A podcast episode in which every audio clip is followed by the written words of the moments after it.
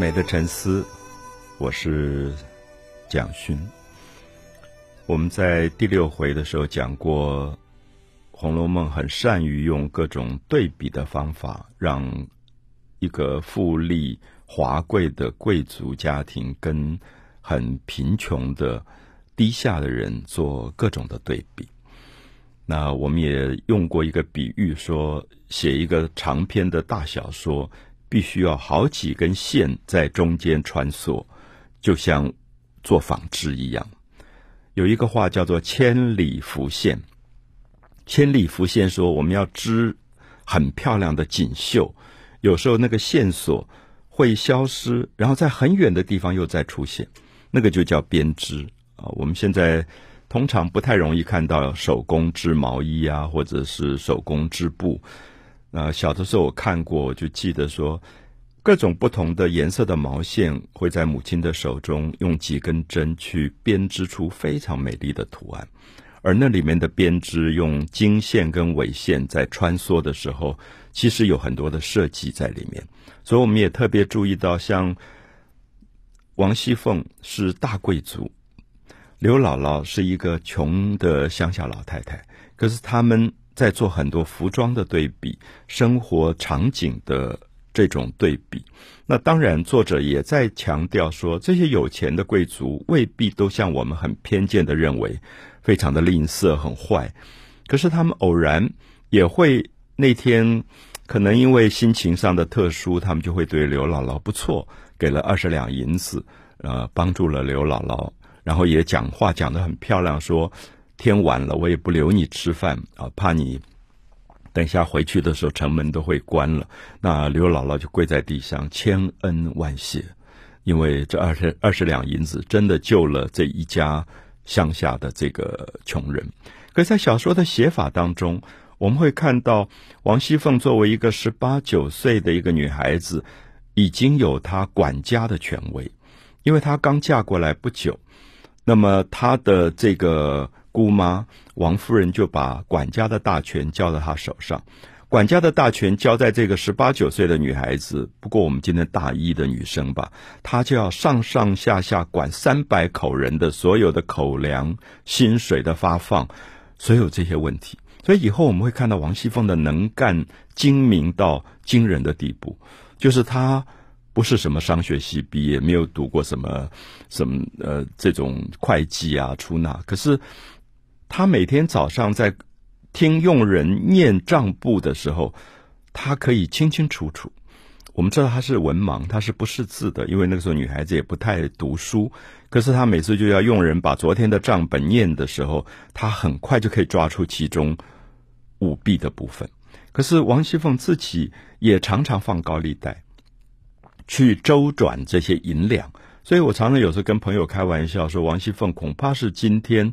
很多的企业要抢的经理人才，就是他是非常懂得怎么去经营的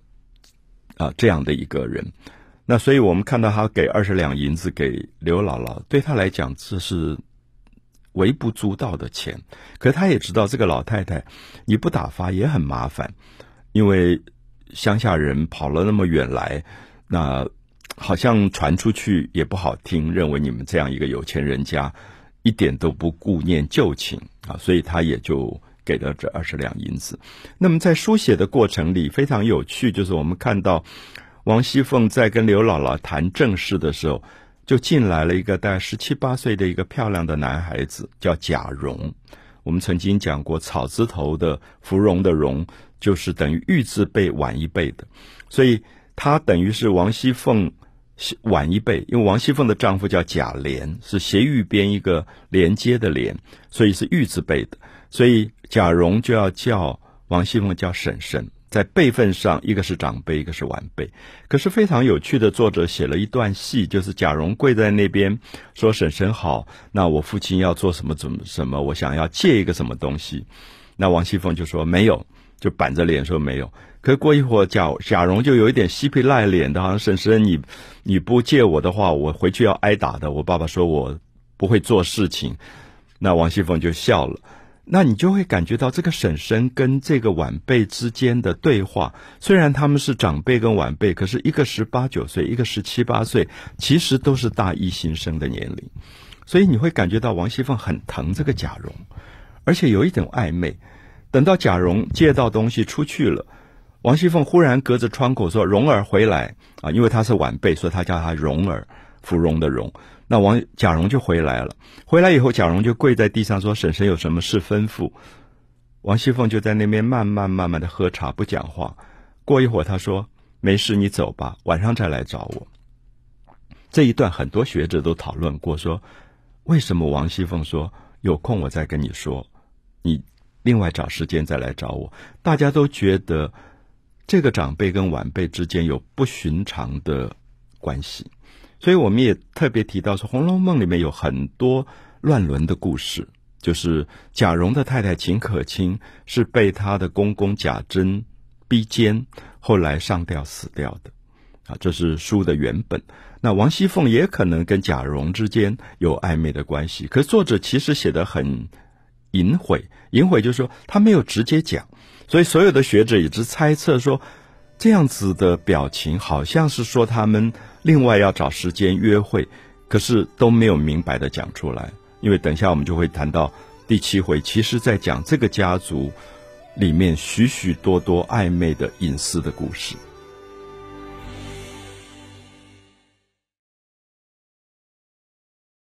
我们刚才提到了王熙凤跟贾蓉的某一种暧昧的关系，那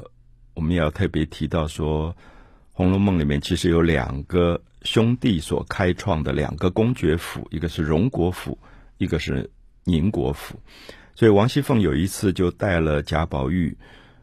一起到宁国府里面去找尤氏。尤氏是贾珍的太太啊，尤物的尤这个字。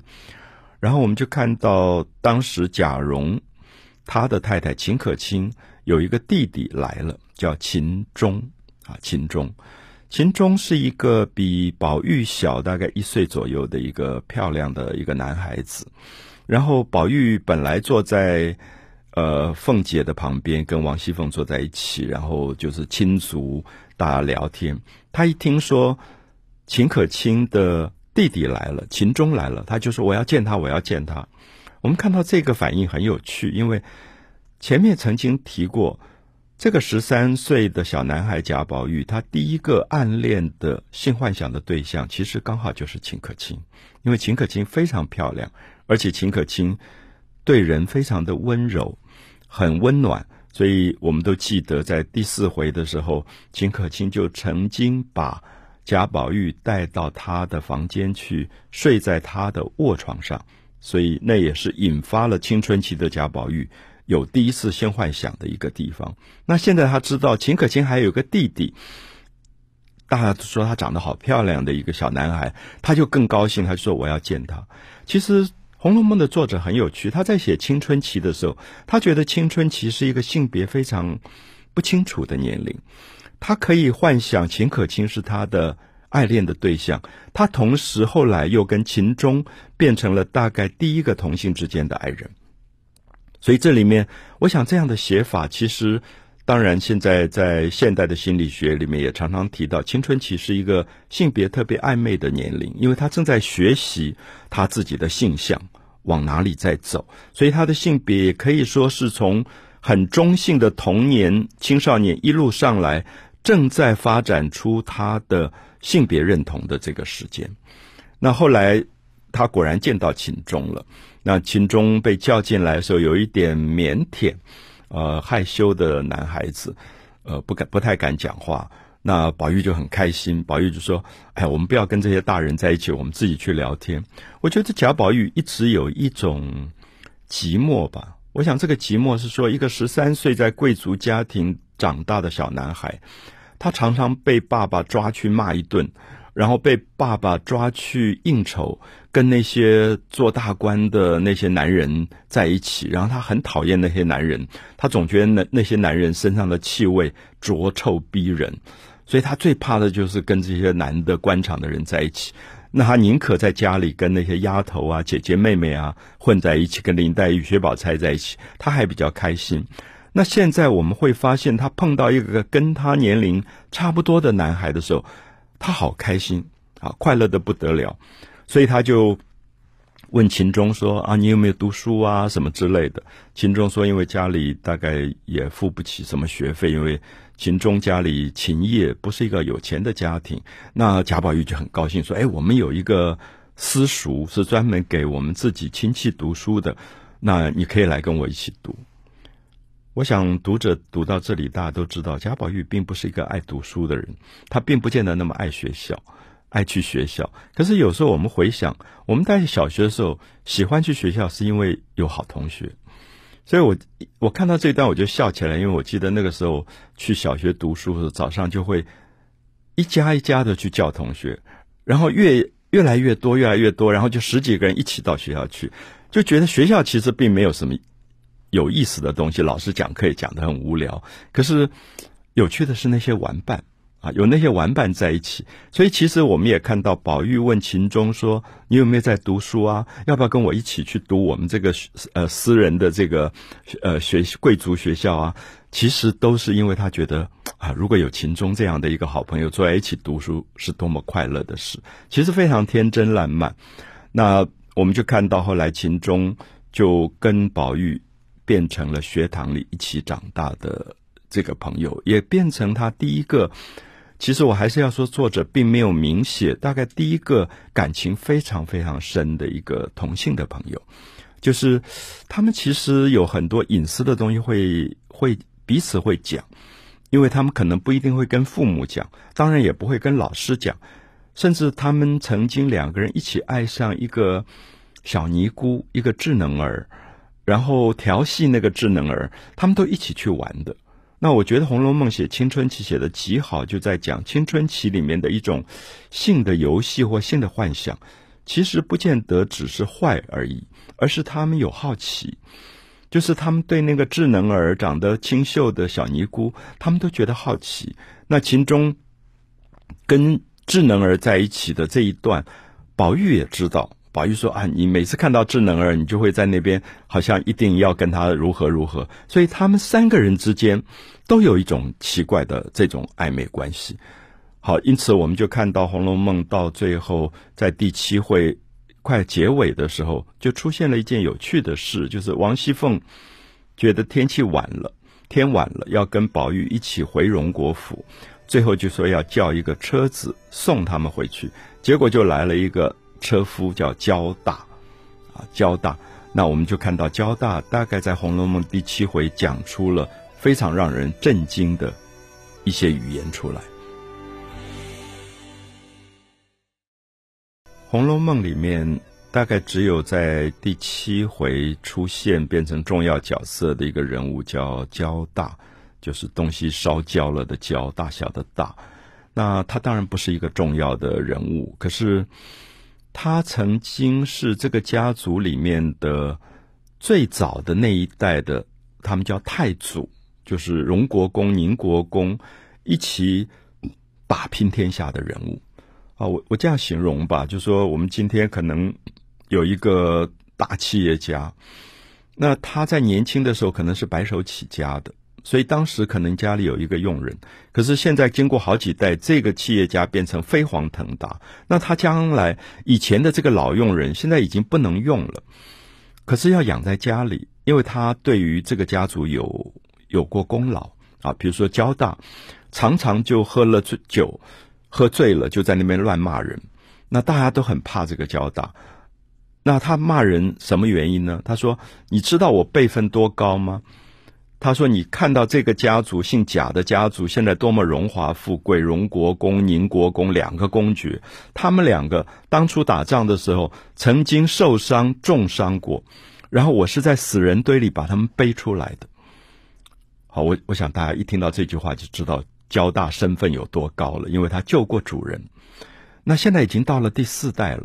那这些年轻的主人对他真的不知道怎么办，因为他老是在讲我救过你那个太祖，救过你那个太爷爷的。如果不是我当时把他从死人堆里背出来，哪里有你们今天享富贵、享荣华，所以大家只要对他稍微一点不好，他就站在大门口就开始骂人。所以我常常觉得，有时候我们看到这种有点像党国元老性的人物，其实很麻烦，因为你搞不好他就开始骂人，而且他什么话都敢讲。那这一天不知道怎么回事，就是大家抓差抓不到人。晚上送王熙凤跟贾宝玉回家，就就抓了焦大说：“哎，你你来拉一拉车吧。”那焦大就说：“你们什么东西啊？我是救过你们家第一代的老祖先的，你们现在叫我去拉车，不不是侮辱我吗？”他就开始那边骂了，当然也喝醉了酒，所以胆子越来越大。他骂的话里面，王熙凤的车子过去的时候就听到了，他就讲说：“你们这些家族。”怎么会生出你们这些后代的子孙？爬灰的爬灰，养小叔子的养小叔子。我们知道爬灰是当时的一个民间的俗语，就是公公跟儿媳妇有染叫爬灰，就是一个乱伦的很不光彩的事情叫爬灰。养小叔子的养小叔子，我们刚刚讲说这个婶婶是这么疼爱这个小叔子，就是贾蓉，所以他。忽然这两句话出来以后，旁边人都吓得脸都发白，因为王熙凤刚好车子过去，所以王熙凤也听到了，然后宝玉也听到了。宝玉因为是一个十三岁的小男孩，就听不太懂，还问王熙凤说：“姐姐，他讲的那个爬灰是什么意思啊？”就是我们听到一个字，我们不知道是，王熙凤就骂了贾宝玉说：“你是什么样身份的人？你也讲这样的话？”那这里面其实我们都看到，焦大虽然喝醉了酒乱讲话，可是大概这两件事都是真事，就家族的真事。所以作者其实没有明写这两件事情，甚至把秦可卿后来悬梁自尽吊死的这个事情改变成病死。可是看到这一段，我们就知道焦大的语言其实是酒后吐了真言。那旁边的人。因为紧张，就觉得说他怎么可以把主人这么隐私的事情都讲出来？就立刻在地上抓了一堆的马粪，就塞到那个焦大的嘴巴里，就不让他再讲话了。那这一段是第七回结尾的时候让人心惊肉跳的一段。可是我们看到作者的写法的好，就是他事件都不是明写，因为这种贵族家庭其实很多的家丑都是在掩盖的，他不会让外面知道。那甚至有时候他可以牺牲一个人物，比如说我们知道秦可卿被他公公逼奸，可能事情传出去了，或者像今天我们说某某八卦杂志要登了，他最后可以牺牲秦可卿，让他上吊死掉，去掩盖所有的家丑。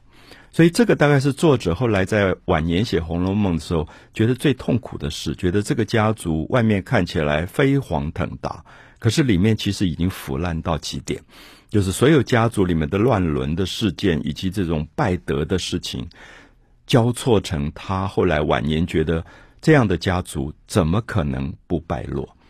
啊，就是经过了好几代的富贵之后，交大其实是讲对了，说怎么会养出你们这样的子孙出来？那所以我也常常跟朋友说，《红楼梦》其实有点像作者的忏悔录，就觉得回顾自己的一生，觉得这样的家族的没落。